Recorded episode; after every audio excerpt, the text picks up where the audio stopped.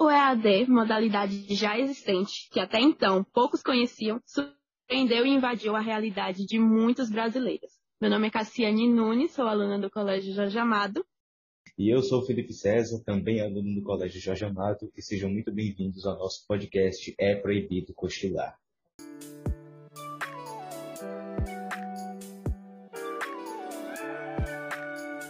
É fato que o atual governo brasileiro tornou salões de beleza e academias de ginástica mais importantes do que a educação. Para quem disse no início do governo que a educação do Brasil era prioridade, na verdade, ao longo dessa pandemia, escola é uma das coisas que menos abriu no Brasil. A população precisa da escola para tudo, inclusive não morrer de fome. O Brasil é um dos países do mundo onde menos teve aula no ano de 2020. Os cursos online não deram conta, faltou investimento, projeto, coordenação e principalmente internet. O Brasil repetiu de ano. O tema que a gente vai abordar hoje é o É Proibido Estudar. Nós vamos ter entrevistados, alunos, tanto de colégio particular quanto de colégio público. É, colégio particular, a representante é a Vitória. Oi, Vitória. Oi, tudo bom, gente? Meu nome é Vitória, eu tenho 17 anos, eu estou no terceiro ano do ensino médio e eu sou do ensino particular. E agora, de colégio público, o João Vitor. Oi, João Vitor. Oi, é, meu nome é João Victor, eu tenho 17 anos, estou no segundo ano do ensino médio integrado da Federal. Nós vamos fazer algumas perguntas para vocês referente a esse ensino remoto. Ok, Durante esse podcast, nós vamos discutir assuntos tanto históricos, com contextos do passado, quanto do, do contexto atual. Primeiro, nós temos que perguntar a vocês como vocês reagiram diante da notícia da suspensão das aulas presenciais em razão dessa pandemia do Covid-19 e como você avalia o seu aprendizado ao longo de todos esses meses em que estamos vivendo, desde março de 2020 até hoje. Por favor, sinta-se à vontade. É, não, vou, não vou mentir, eu acho que no começo todo mundo acabou achando que iam ser só aqueles 15 dias, né? Que não seria um vírus tão fatal como está sendo hoje em dia. E eu acho que todo mundo ficou um pouco feliz, né? Ah, 15 dias de férias, 15 dias para poder descansar. E acho que logo no começo da suspensão das aulas, eu fiquei bastante tranquila, porque eu achei que seria algo bem. que aconteceria de forma bem rápida e depois ia voltar tudo ao normal. Mas infelizmente não foi assim, né? É... Acho que ao longo de março de 2020 até hoje, eu pude perceber que meu aprendizado, assim, eu consegui aprender algumas coisas, porém não é aquela mesma coisa de um ensino presencial. Eu pude observar que eu comecei a ter algumas dificuldades em relação à minha aprendizagem, mas é, é mais isso mesmo. Bom, quando eu soube, né, quando veio a bomba que caiu sobre o Covid e a gente precisasse ser afastado, eu realmente também, a minha escola realmente pensou que seria apenas 15 dias e que a gente ficaria tranquilo com isso, conseguiríamos repor as aulas depois. Então a gente ficou mais tranquilo em relação a isso. A gente realmente acreditava que seria um período de no máximo um mês, queria conseguir dar uma resolvida e talvez com algumas restrições voltarem às aulas, mas foi realmente como a Vitória disse, acho que todo mundo ficou bem tranquilo no início e acabou vindo a realidade que não foi exatamente como a gente esperava. É, as minhas aulas elas foram totalmente cessadas e no ano de 2020 houve uma grande é, discussão na minha escola sobre o EAD sobre como a gente iria conseguir continuar os assuntos da continuidade. Alguns professores tentaram continuar mandando assuntos e para os alunos não se perderem né, no ritmo de estudo, que já estava muito avançado na época. É, mas acabou não dando certo e depois de muitas pesquisas da escola, da instituição, para poder ter o maior acesso possível de todos os alunos tanto aqueles que tinham é, acesso, conectividade à internet, a acessórios para poder assistir às aulas, quanto os que não tinham, acabou que conseguimos apenas no final do ano de 2020 manter uma rede de estudos emergencial, que acabou não servindo de muita coisa, então foi totalmente prejudicada. Somente a partir de 2021, a partir de janeiro, fevereiro mais ou menos, que foi realmente instalado um novo calendário sobre como a gente iria dar continuidade a essas aulas. Porém, também fomos prejudicados nisso, já que, diferente de muitas escolas que conseguiram fazer dois anos ao mesmo tempo, ou que tiveram boa parte do ano em 2020, nós não conseguimos fazer isso. Então, a gente acabou perdendo um ano inteiro. Além de que também não é a mesma coisa ter um ensino online e ter o um ensino presencial. Muita matéria foi acumulada, muita coisa foi prejudicial e com certeza a gente não entendeu e absorveu o assunto como a gente absorveria se fosse é, algo que a gente estava preparado e também normalizado, né? Já que foi uma bomba assim e ninguém sabia exatamente como lidar com o EAD. De fato, e na época ninguém sabia lidar nem com Covid. A gente acreditava, né, como o senhor querido presidente, que era apenas uma gripezinha. Então a gente estava é, meio que consciente de que íamos voltar em 15 dias e que isso tudo ia passar e que seria só uma férias, né, como a Vitória falou.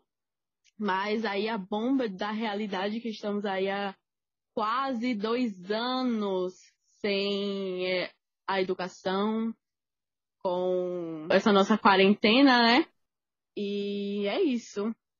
Bem, dando continuidade a essa questão de sobre é, muitos alunos não terem conexão internet, que foi o que mais faltou na educação, é, a minha pergunta é: qual foi a sua impressão inicial ao saber que o ensino seria de modalidade remota? É, logo no começo é, da pandemia, foi uma coisa que eu esqueci de falar, a gente começou as aulas logo, logo no início mesmo, né, do primeiro semestre. A gente deve ter começado em torno de de março, por aí mesmo. Então, logo nesse começo, eu confesso que eu não tinha, eu não sabia muito sobre como seria uma aula por ensino assim EAD. É, confesso que logo no começo eu fiquei com muita, muita dúvida de como seria todo esse progresso. E meu acesso à internet, eu sempre tive acesso à internet normalmente. Durante a pandemia também sempre tive esse acesso à internet. Mas ah, algumas internets às vezes dão aqueles problemas, né? De conexão, entre outras coisas. E, na minha opinião, ainda tem algumas que escolas ainda não estão sabendo lidar muito bem com, esse, com essa qualidade da internet dos outros alunos. E às vezes passam algumas atividades propostas que, se você não tiver na hora, você pode perder ponto. Aí, algumas, alguns lugares você tenta dar uma justificativa, falar, não, estava sem internet. Muitos, muitos vão achar que, era, que é mentira, que é só, ah, você, tá, você não está sem internet. Então, acho que também teve muito esse problema, é, que foi um problema que teve desde o começo e até hoje, eu imagino, pelo menos no meu colégio teve, de disso mais. Mas logo no começo eu confesso que eu não sabia como ia ser esse progresso, eu não sabia se eu ia conseguir ter esse ensino EAD, mas ah, hoje em dia confesso que já estou bem mais adaptada do que antes. Bom, é, no início eu fiquei realmente muito preocupado, é, inicialmente porque eu estudo em uma instituição federal que tem tantas pessoas que são é, mais necessitadas quanto outras pessoas que não são. Então, parte da escola é uma parte que realmente tem acesso, tem conectividade, tem aparelhos é, e que conseguiriam manter o ritmo de estudos ok.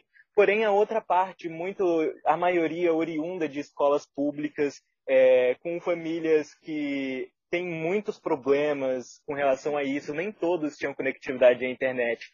Tanto é que em muitos trabalhos, quando ainda era presencial, muitos alunos tinham que ficar na escola no período da tarde para poder ter acesso à internet, ter acesso aos computadores, para poder fazer os próprios trabalhos que a escola demandava. E isso realmente foi uma preocupação muito grande do nosso instituto, que foi por isso que teve tantas pesquisas é, e tantas coisas, para saber se realmente a nossa escola tinha estrutura para suportar o EAD, para os professores fazerem esse EAD e os alunos também não serem prejudicados.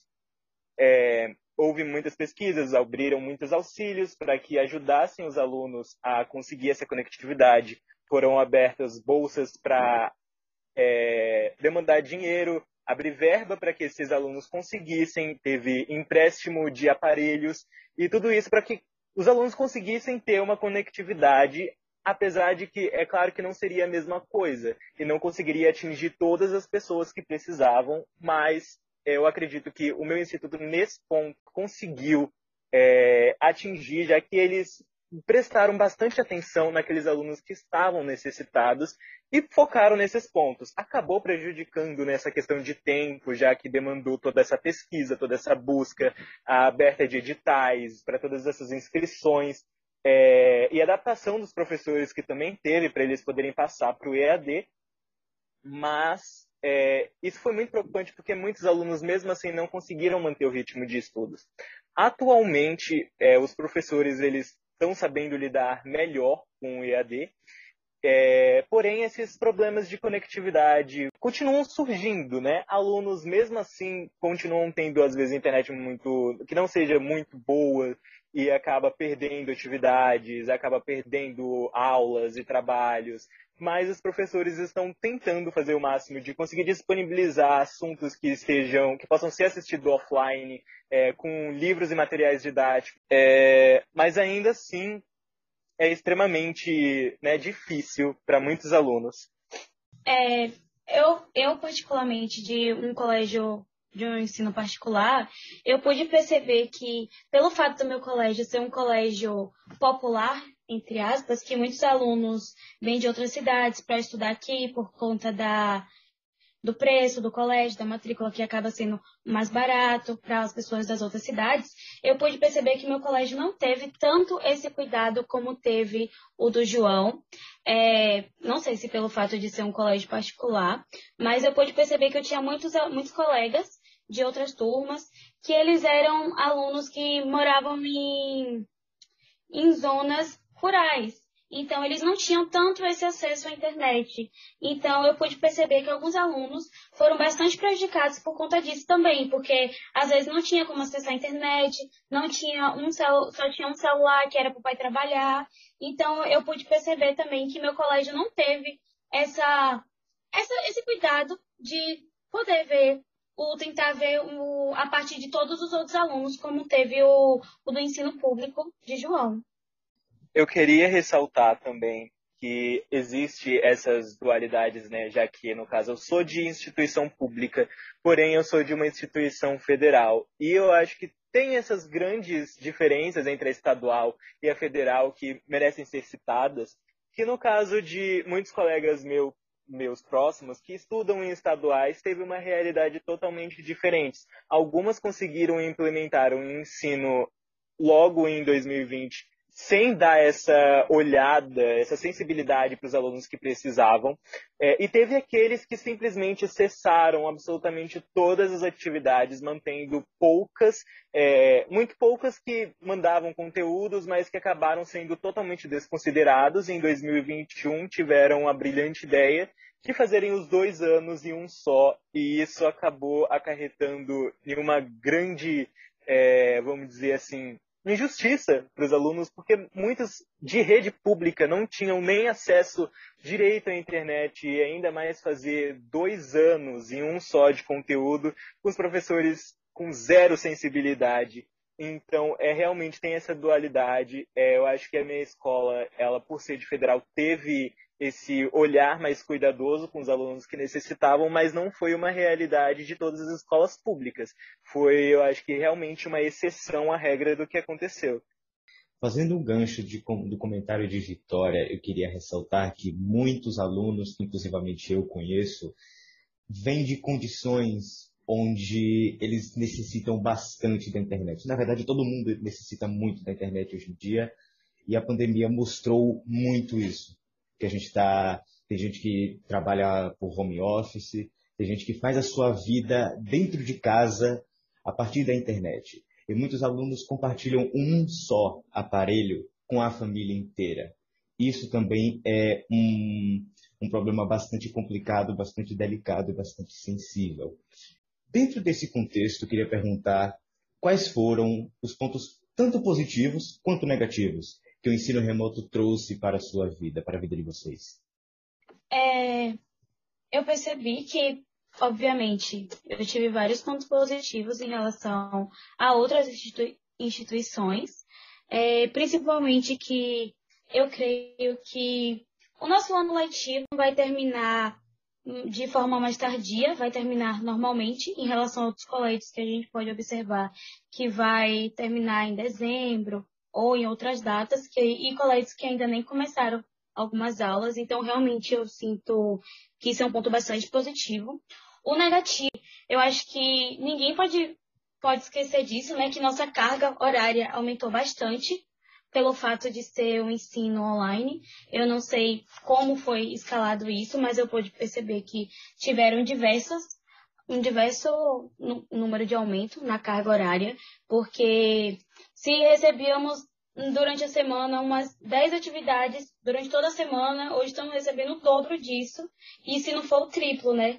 É, também recebemos um grande número de trabalhos, uma carga horária enorme que a gente não, a gente acaba tendo pouco tempo para estudar para o Enem, para o vestibular, outras coisas. É, o, e isso acaba afetando nossa visão, nossa mente, tudo, pelo fato de ficarmos, sei lá, em torno de seis horas por dia é, olhando uma tela e tendo que escrever ao mesmo tempo muitas coisas.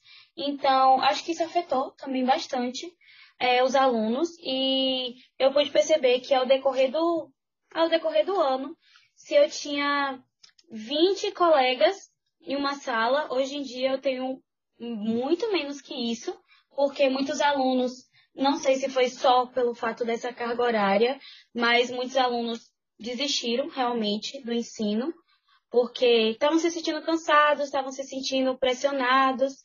Então, eu acho que isso foi um, um ponto bastante negativo em relação ao ensino. Bom, no meu caso, os pontos positivos foram, é, particularmente, é, realmente conseguir estudar no conforto da minha casa, é, sem poder me preocupar com toda essa questão, já que a gente estava vivendo em um período difícil. É, poder estudar no conforto da minha casa é uma coisa que, claro, nem todos podem, mas foi algo que para mim foi um ponto positivo. Eu sempre fui uma pessoa muito mais autodidata, eu sempre consegui estudar muito melhor sozinho. Então acho que esse foi um ponto bem positivo no, na questão do EAD, até porque eu ficava o dia inteiro em casa sozinho, então eu podia me concentrar nas minhas coisas, nas minhas atividades, nos meus estudos.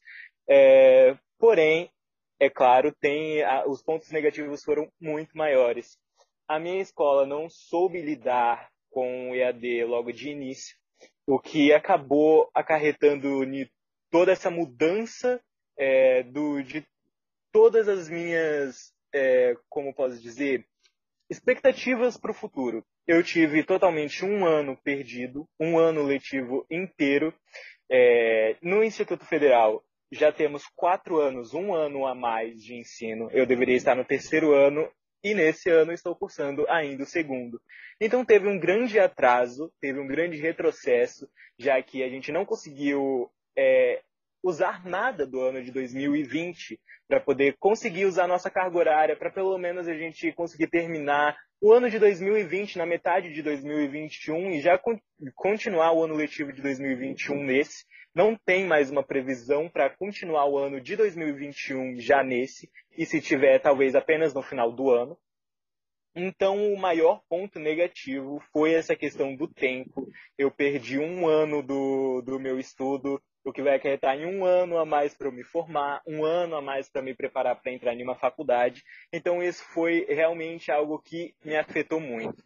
E o segundo é realmente o ensino. Apesar de a gente, eu poder falar que eu estudo bem sozinho, nunca vai ser a mesma coisa de estudar com professor em sala de aula, em uma instituição em que você tem um apoio, porque apesar do, de falar que tem um apoio online, não vai ser a mesma coisa de você estar tá lá com o professor, conseguir trocar é, uma, um diálogo durante uma aula, absorver o assunto de uma forma mais dinâmica. É, o EAD tornou as coisas muito mecânicas e muito mais difíceis de serem absorvidas e entendidas. Então isso acarretou negativamente muito grande no nosso estudo e nosso, a nossa compreensão dos assuntos. Então foi outro ponto totalmente negativo para algumas pessoas pode ter sido bom e conseguem estudar normalmente, eu, acredito que seja uma grande minoria, é, mas a maioria não está conseguindo absorver os assuntos e os conteúdos da forma que conseguiria se fosse um, uma aula presencial. Voltando a uma fala da Vitória, em que a sociedade precisa da tecnologia, eu também queria né, dar um, um parecer que a sociedade também necessita de educação, principalmente para não morrer de fome. E foi uma coisa que o ensino público não teve por um ano. Mas, enfim, posso concordar que a carga horária é enorme. E eu sempre percebi que, quando eu imaginava no futuro da educação, eu sempre é, pensei em trocar o caderno pelo celular, mas não imaginei que fosse tão difícil. E eu percebi que eu não sabia nem fazer um arquivo PDF. Pois é.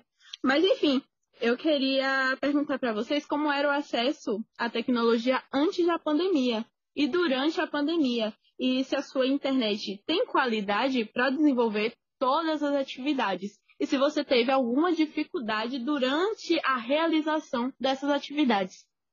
É, eu acho que só durante a pandemia que eu pude perceber que como você disse, Cassiane, eu não sabia muita coisa da internet. Então, antes da pandemia, eu não usava tanto a internet, eu não usava a internet pra, para as modalidades que eu uso hoje. Então, eu confesso que foi bem difícil para conseguir me, me adaptar durante a pandemia, porque teve, eu tive que fazer até um curso de Excel, porque eu não estava conseguindo fazer praticamente nada, nada mesmo em relação a envio de atividades e, e outros tipos. E sobre as minhas atividades, eu percebi que foi muito difícil. Eu acho que o colégio, o governo, o colégio, não sei, poderiam ter tentado dar um apoio, ter dado uma aula ensinando é, os alunos pelo menos o básico sobre enviar as atividades, entre outras formas, porque eu acho que até hoje deve haver muitos alunos que ainda não conseguiram se adaptar pelo fato de não conseguirem usar alguns, alguns equipamentos, não, só, não saberem fazer algumas coisas, como você disse, do PDF.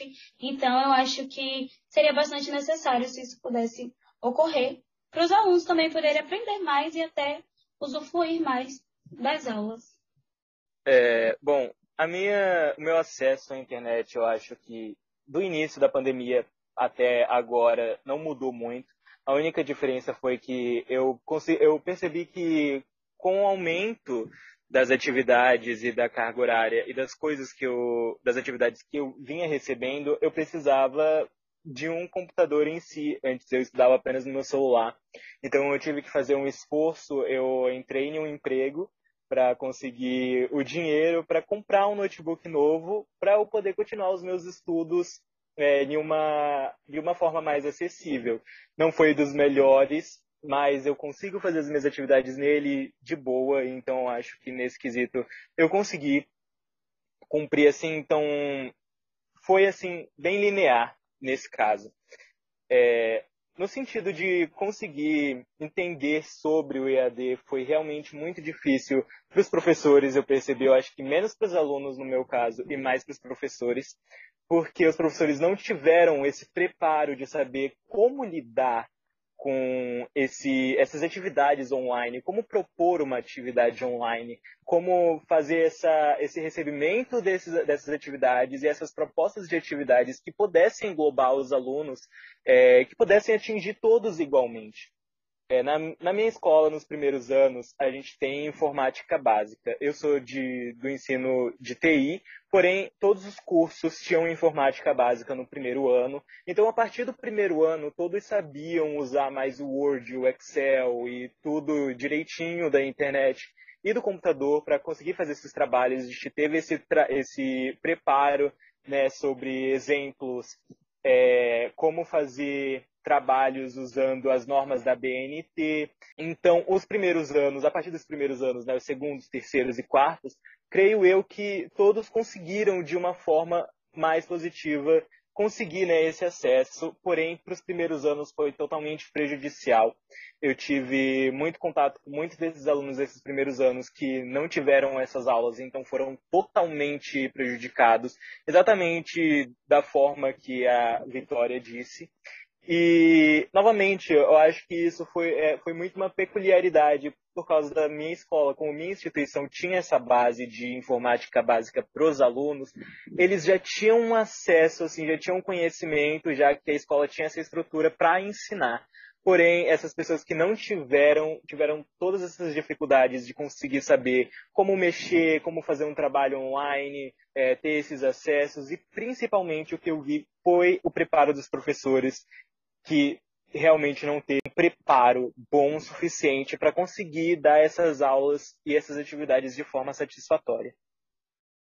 Exatamente. Todo esse contexto acabou abraçando tanto os alunos quanto os professores de surpresa. Foi atropelando todo mundo de surpresa. E analisando essa questão de um bom relacionamento com a internet, suas qualidades e seus defeitos, eu deveria dizer que de alguma forma, as atividades que a escola passava para a gente, muitas vezes nós, alunos, vocês, alunos, não sabíamos fazer de primeira.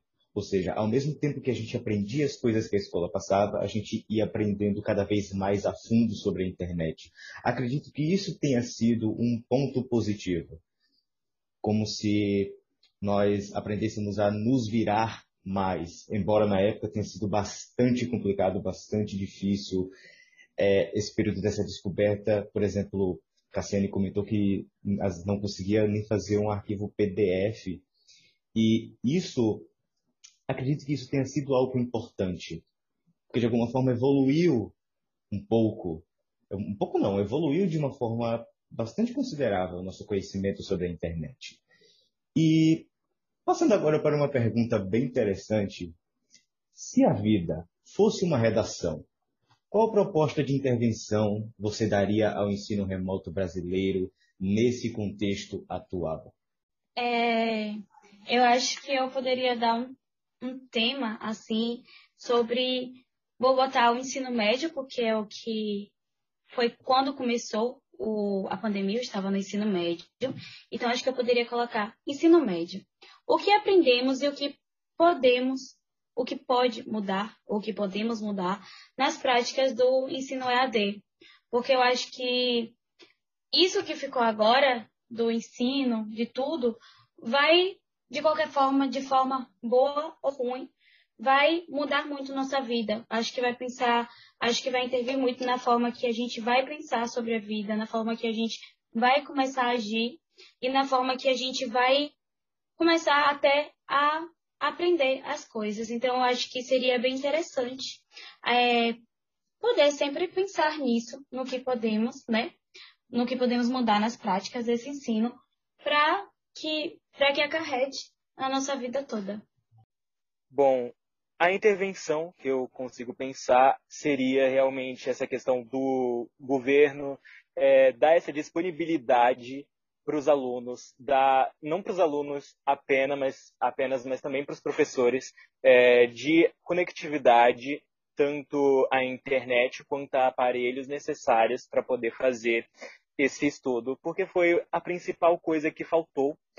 E, segundamente, é, preparar professores e alunos para conseguir é, lidar com isso. Porque eu acho que o EAD não é uma coisa que vai ficar para trás a partir do momento que a pandemia acabar. Eu acho que nesse período que a gente teve, para poder aprender, para a gente poder ver como funciona da forma mais difícil, a gente viu que apesar de seus pontos negativos, muitas coisas a gente vai levar para sempre depois da pandemia e que a gente viu que é possível como a Cassiane falou, é, sempre pensava em substituir o caderno pelo celular, mas a gente nunca pensou que seria dessa forma. Então eu acho que o futuro para o estudo depois da pandemia seja realmente uma coisa que vai se tornar cada vez mais híbrida, cada vez mais um estudo presencial e vai estar sempre ali o EAD com a gente. Então, a melhor intervenção é realmente o preparo para essas aulas e essas atividades, para que a gente continue evoluindo nesse quesito, continue aprendendo cada vez mais e levar isso para nossa vida, não só agora, mas para depois também. A gente está em um momento difícil que a gente precisa disso obrigatoriamente para continuar os nossos estudos, mas que no futuro poderá ser usado como uma ferramenta extremamente ótima para a gente conseguir manter os nossos objetivos. Então, eu acho que seria isso. Estamos cientes que esse um ano e meio contribuiu para cada aluno levar a sua cruz, mas obviamente sem preconceitos mais com PDF. Mas vamos combinar que o Brasil já não era um bom aluno há muito tempo. O Brasil fica muito atrás dos rankings internacionais e a aprendizagem de português já está estagnada há anos e sem progredir. E dois terços dos estudantes não sabem ainda a matemática básica. É um meme da Nazaré que nunca fez sentido quanto nesse período. É isso, gente. Eu queria muito agradecer a participação de vocês a essa entrevista. Muito obrigada mesmo, Vitor. É, por favor, se vocês puderem, poderiam falar suas redes sociais para a gente seguir. A é... minha é. ok. Arroba Vector, QWER 321 em todas as redes sociais. É, a minha é underline Victoria Serpa, com S, underline. Em todas as redes sociais também. E aqui, basicamente, nós finalizamos a primeira parte do nosso podcast. Também queria agradecer a vocês dois, tanto a Vitória Serpa quanto ao Vitor Barros. Vocês foram ótimos, excelentes presenças aqui no nosso trabalho.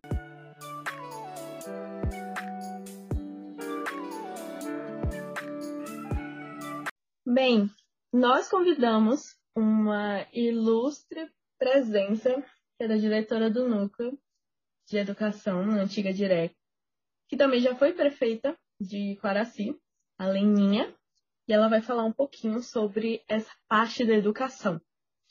Então, vamos lá para a primeira pergunta. Quando no advento da pandemia e diante da decisão de suspensão das atividades presenciais, quais foram as principais preocupações dos gestores da educação pública da Bahia, governador, prefeito, secretário de educação, diretores da escola, e se havia alguma esperança de que o ensino não fosse comprometido.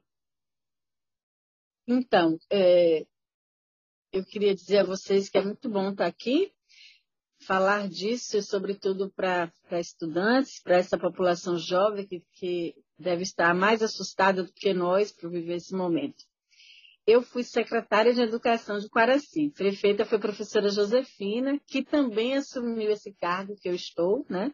Mas eu fui secretária de Educação do município de Quaraci e professora, sou professora da Universidade do Estado da Bahia e hoje estou na direção do núcleo territorial, como você bem disse, antiga Direc. Bem, a primeira preocupação é, primeiro a gente não imaginou que a pandemia fosse se prolongar tanto. Nós acreditávamos que esse processo seria rápido e que teria uma intervenção direta do governo federal para que a gente pudesse ter um tempo favorável. Não veio essa intervenção e a cada mês nós fomos pensando então como que faria. Qual foi a primeira preocupação nossa é, da rede estadual? É garantir estudo para todos, o direito de aprendizagem de todos. E não tem como você garantir direito de aprendizagem com uma rede como a nossa, do, do nosso território, de 40 mil estudantes, sem vislumbrar a condição social desse estudante, porque o ensino remoto que estava posto, ele dependia de uma condição virtual, de uma condição de acesso digital. E no nosso país não tem um projeto de política pública de acesso digital. Então, nós temos pessoas que moram nas grandes cidades, como Itabuna, que ainda não têm acesso à internet ou que não têm um equipamento que teria condição. Então, garantir o direito de todos, nenhum estudante a menos, foi o nosso lema. E nós fomos, então, é, fazendo formações para entender, porque já estava claro para nós que a escola não voltaria no mesmo modelo que ela foi deixada em 2020, fazendo formações com os professores e compreendendo o desenvolvimento dessa doença que a ciência está ainda fazendo grandes estudos para descobrir. Então, o grande desafio nosso foi deixar a escola de 2019 para pensar na escola que estaria se, se, se, fazendo em 2020 no meio de uma pandemia. Sobretudo, sabendo que a, os nossos estudantes são filhos de trabalhadores, são filhos é, é, de, de profissionais que têm as suas ocupações, que também por hora estavam sem trabalho e comprometia diretamente com esse ensino remoto na sua casa. Porque o ensino remoto a gente precisa também ter alguém em casa que possa fazer essa, esse encaminhamento junto ao estudante. Então, a nossa preocupação foi que não deixasse ninguém de fora, foi que não aumentasse a exclusão social, que já é presente na educação, sobretudo aqueles que moram no campo, sobretudo aqueles que não têm acesso à internet, que não têm condição de ter um equipamento. É, a gente sabe que a exclusão já é uma realidade. Então, passado todo esse tempo, todas essas dificuldades e se colocando no contexto atual, após mais de um ano e meio de pandemia, quais avanços podem ser indicados e quais ações poderão permanecer mesmo após o retorno das atividades presenciais? Então, nós ainda, enquanto escola pública, nós não retornamos presencial. A Secretaria, desde o mês de maio de a Secretaria do Estado da Bahia, desde maio de 2020, ela faz um planejamento de retorno para garantir os, os 200 dias letivos, as 800 horas do estudante, e que a gente pudesse minimizar os prejuízos que a ausência de uma política para combater o Covid no nosso país. Então, a vacina sempre foi o que nós queríamos. Nós não tínhamos a vacina, como não temos ainda em larga escala para que dê uma segurança a todos a retornarem. E aí, é, a gente fez essa proposta de voltar remoto, mas na perspectiva de híbrido, que é um ensino que você tem o remoto em uma parte e o presencial em outra parte, mais ou menos organizados assim, três dias remoto em casa, que a gente chamou de tempo casa, e três dias no tempo escola. Mas a variante, né, a modificação desse vírus não nos permitiu que tivéssemos essa segurança para que os trabalhadores da educação, as famílias dos estudantes estivessem pelo menos vacinados para minimizar o impacto da, do contágio e retornar. A gente retornou, então, totalmente remoto. Qual é o primeiro desafio? É compreender o que é remoto. Remoto não é sinônimo de virtual. Remoto é sinônimo de uma atividade em casa. Então, essa compreensão é importante por quê? Porque aquele estudante que, por hora, ele não tem ou o computador ou a rede para poder navegar, ele não se sinta excluído do processo. Então, nós precisávamos garantir, com todas as estratégias, é, para que esse estudante tivesse acesso ao conhecimento. O segundo desafio é que nós tínhamos um ano que nós é, ficamos sem aula e a lei nos permite fazer um ano contínuo. O que seria isso? Dois anos em um só. Então, nós ampliamos é, a carga horária, nós ampliamos os conteúdos que chamamos de essenciais, aí não dá para a gente dar conta de todos os conteúdos, por exemplo, de um primeiro ano e de um segundo que se tornaram ano contínuo, mas dentro do planejamento a gente contempla os conteúdos que nós consideramos, enquanto educadores, essenciais na formação do estudante. Esse foi o segundo desafio. Uma vez o estudante compreendendo que, que remoto não é sinônimo de virtual, então ele já se encontra na possibilidade de aprender de casa. E os professores, por outro lado, o outro desafio é fazer uma formação para o professor, para ter acesso a essas ferramentas e essas estratégias de aula que não seja presencial e garantir o direito de aprender. Né? Então, é, esse foi o desafio inicial. Então, o nosso Estado organizou uns cadernos escolares, nós fizemos várias campanhas, nós temos programas de permanência do estudante, porque para que ele permaneça também, muitos foram trabalhar na pandemia, a gente tem um incentivo, tem programas de aprendizagem que também tem bolsas para o estudante, para que ele também tenha condição de acompanhar. Nós temos três programas do governo que dá essa condição. E, por outro lado, surgiu um outro desafio. Como é que chega a atividade para esse estudante que não tem acesso à, à internet? Então, nós nos desafiamos a encontrar várias estratégias. Nós encontramos estratégias de levar atividade, de, de mandar, mandar para o portador, marcar horário para o estudante vir à escola sem aglomeração, criar uma ambiência para ele. Nós temos nas nossas escolas computador à disposição, porque nossas escolas têm internet. Quem não tem internet é a casa do estudante. Então, ele marca e vem para a escola por zap, por grupos de zap, por gravação no YouTube, depois ele assiste na própria escola os vídeos das aulas e as atividades escritas. Né? É importante também caracterizar isso. Nós temos alguns desafios no processo. Nós temos estudantes que, que não se adaptam nessa aprendizagem, tem estudantes que também têm é, é, habilidades que não estão, é, é, é como se diz assim, estabilizadas, estabelecidas para aquele avanço, né? Mas a gente sabe que é um ano atípico, nós não temos controle da pandemia, então esses desafios eles vão se desfazendo por esse esforço que nossos professores, nossos gestores, né, nossos pais tem feito para poder acompanhar e garantir que o estudante tenha acesso ao conhecimento? Houve resistência dos gestores para implementar o retorno das atividades intermediadas pela tecnologia? A resistência, eu não chamo de resistência, houve, houve reflexão. Nossa rede acatou muito bem esse retorno, até porque a gente precisa retornar porque a pandemia não está no controle da educação, está no controle da ciência e a gente não tem domínio sobre isso. Então, não foi uma resistência, a gente precisou refletir sobre a importância desse retorno e quais maneiras a gente ia adotar para que esse retorno fosse da maneira de maior qualidade, sobretudo, sem perder a essência da escola. Porque, assim, é, é, a essência da escola é que o conhecimento é produzido na mediação de um professor. Então, não é só dar uma atividade para o estudante ler e responder e devolver. Tem que ter uma, uma intermediação do professor, tem que ter um diálogo. Como é que faz isso com quem não tem acesso?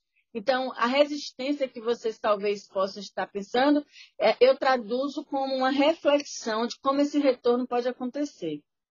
É, a gente sabe né, que os professores, tanto da rede particular quanto da rede pública, eles já foram vacinados, ou estão em vias de serem totalmente imunizados até agosto. E nesse sentido, tem um planejamento de retorno para as aulas presenciais, tipo, tendo em vista que os alunos não estão na lista de prioridades para vacinação. E se há um temor no aumento do número de casos de Covid dentro da comunidade escolar, se houver essa possível retorna. Então, Pergunta excelente. Vocês percebam que lá no começo a gente dizia que vocês, que os estudantes, né, é, menores de 18 anos, como não tem comprovação de eficácia da vacina nessa, nessa digamos assim, nessa turma, é, a vacina não foi pensada para menos de 18 anos. Então, porque naquele momento a gente entendia quem era o público-alvo dela. São os idosos, de comorbidade, mas no processo a gente percebe que o vírus se manifesta e hoje nós temos casos de óbitos de, de intubação com adolescentes e jovens e até crianças já foram contaminados pelo vírus. Então a gente não tem uma certeza de que essa população não, não estaria, seria contaminada. O governo do estado da Bahia, como vocês disseram bem no começo, por uma ausência de política do governo federal, o governo do estado da Bahia interviu e que as vacinas que ele recebe, ele foi criando é, grupos prioritários. E nós, professores, entraram, entramos em grupos prioritários. Os professores do município de Itabuna já se vacinaram até 18 anos, os de Ilhéus até 30. E o nosso núcleo ele é composto de 26 municípios e 5 distritos. Esse grupo de 26 municípios, 80% já chegaram em 30 anos. Então, a gente já está com uma quantidade de professores vacinados, primeira dose, e a segunda dose para agosto. Mas isso não dá a certeza de que nós não poderemos nos, nos contaminar ou contaminar em série, sobretudo os estudantes, porque o estudante ele não vai viver na redoma da escola, ele retorna para casa, ele tem um processo de deslocamento. Nós também temos o processo de deslocamento. Então, eu acredito que nós só vamos retornar quando não tivermos riscos eminentes, risco todos nós temos, mas esse risco provocado por nós para poder pensar, porque nós vamos ter ainda um tempo para planejar as estratégias de aula. Por exemplo, vocês estão tendo aula em coletivo, agora vocês estão fazendo uma pesquisa coletiva, cada um em sua casa. Se não fosse pandêmico, nós estaríamos no mesmo espaço. A hora do lanche é um horário que a, que a, a ciência diz que é um dos horários do, da alimentação, é o horário que mais contamina, porque todos estão sem máscara, comendo e fazendo movimento. Então, hora do lanche da escola tem que ser repensado. Então, tem alguns elementos que, que ultrapassam somente vacinar. Né? Agora, a vacina nos dá uma condição de pensar em um híbrido, por exemplo, ou de pensar até em um retorno. Mas não é só a vacina que vai dizer isso. Vai dizer também a ocupação dos leitos, vai dizer o comportamento das pessoas, que também a gente precisa saber que todas as causas que acontecem, ao meu olhar, o problema das causas, dessas consequências, é a causa principal, não tem vacina. Se nós tivéssemos população vacinada, a gente teria uma condição melhor de vida. E o comportamento das pessoas talvez não fosse tanto afrontar como tem afrontado, né? A gente percebe em Itabuna, não sei se vocês veem também, Itabuna, na região, as pessoas sem máscara, sem nenhum cuidado. Então, o comportamento das pessoas também tem assustado. É preciso pensar a média de contaminação e, e a média também de, de, mortos, né? Que a gente precisa ver isso. E pensar em vocês também, que agora já, está, já estão no risco da contaminação. Que lá no início, quando não se teve essa experiência de vacina com menor de 18 a gente já não tinha. Bom, a realidade dos alunos das escolas públicas é muito distinta. E sem dúvidas, todos sabemos que há dificuldade em conciliar todas essas diferenças. Nesse aspecto, o aumento da evasão escolar foi evidente e como estão lidando ou pretendem lidar com o abandono, tanto por parte dos pais quanto dos alunos?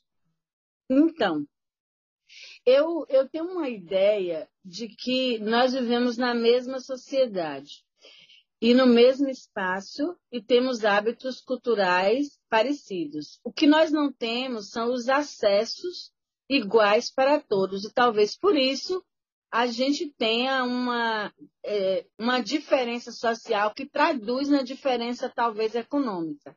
Mas o aluno da escola pública, ele também tem acesso a muitas oportunidades que o aluno que está na escola particular tem.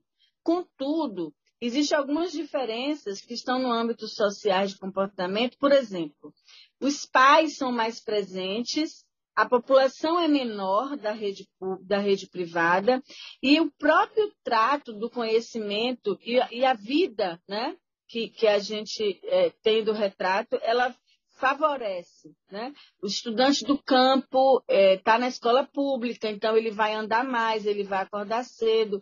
E a gente tem, então, essas diferenças. A evasão e o abandono são dois elementos que também têm interferência desses, desses fatores externos. Por incrível que pareça, que, que é uma coisa que nos chama a atenção, a gente não tem tido evasão na pandemia nós não perdemos estudantes na matrícula inicial, pelo menos no nosso núcleo, não. O que pode acontecer é a permanência desse estudante ser comprometida pelos fatores externos. Não conseguir chegar à escola, não ter acesso. Contudo, o nosso governo do estado criou um programa chamado Programa Presença, que reúne ações que têm financiamento. E essas ações de financiamento, elas favorecem para que o estudante não precise trabalhar na crise que suas famílias estão, que, que estudante possa ter uma internet na casa dele ou comprar um equipamento que muitas famílias compraram. Então, esses elementos, é, Bolsa Presença, o cartão de alimentação, o Mais Estudo, o Educar para Trabalhar, são programas que contribuem na permanência. E isso tem um impacto direto na evasão, né? A gente sabe que, que a evasão é quando o aluno vai embora e ele não volta mais. O abandono, ele vai embora, mas ele volta no ano seguinte. E como a gente está fazendo ano contínuo, ele também vem porque ele vai terminar os dois anos dele em um ano. Um ano civil faz ele concluir dois anos letivos. Então, ele também continua. É, se nós tivéssemos imposto no início que a aula remota seria somente com o auxílio ou com o, a condição da internet, aí sim nós teríamos evasão e teríamos abandono. Porque o fator social, ele é gritante em nosso, em nosso meio. Falta política pública de inclusão digital, falta política pública de transporte, falta uma intervenção direta para que a gente possa minimizar né, essas desigualdades sociais que são históricas, né? E que elas não estão entre estudantes de rede, elas estão em lugares de moradia, lugares que nascem. Vocês são bem jovens, mas assim, nós temos, é, no, no meu tempo de estudante, né? Que não vou dizer a vocês quanto tempo, quanto tempo tem, mas no meu tempo de estudante nós não tínhamos os acessos que vocês têm.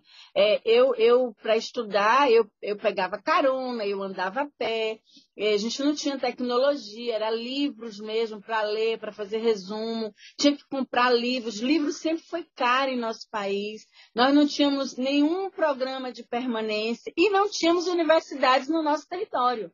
As universidades, ela tem poucos anos de vida. É um projeto de emancipação, né, de, de democratizar o ensino. Então, é, a gente precisava ir para as capitais para estudar, porque nós não tínhamos nosso, no nosso território. Em Cabunilhão só tínhamos uma universidade pública e pronto. Então, é, a gente tem uma diferença social que ela ultrapassa é, a matrícula, né, a condição do lugar. Mas eu penso que esses programas que o governo estabeleceu, o governo do Estado, que não tem nenhuma interferência do governo federal, ele faz com que o aluno permaneça e essa flexibilização e essa motivação e esse cuidado do professor para alcançar todos, nenhum ficar de fora, também tem contribuído para que esse aluno não abandone e não evade. Lógico que a gente acredita que o impacto de não ter um ano letivo regular, como a gente conhecia, tanto na rede privada ou na rede pública, ela vai impactar mesmo no nosso conhecimento. Vocês também têm passado por dificuldades na aprendizagem, porque a gente percebe que a aprendizagem ela conhece, acontece boa, quando você tem a relação, a troca, né? Então eu acho que é, que é isso. É isso, né? Que entrevista maravilhosa. Foi uma chuva de informações. No primeiro momento a gente teve uma entrevista com os alunos, né? E agora, é, escutando, a gente consegue medir os dois lados da moeda. Isso é muito interessante. E há muita diferença, né? De época, né? Porque hoje a gente tem um avanço da tecnologia que nos permite estudar dentro de casa. Imagine Sim. se o Covid fosse nessa época da senhora a gente estaria. Porque assim, o conhecimento para nós, essa geração de 90, essa geração de 80 e de 70, o conhecimento para nós sempre foi muito caro.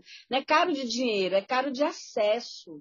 O nosso país, nessa década, ele não, não tinha interesse em fazer a educação chegar para o trabalhador e para a trabalhadora.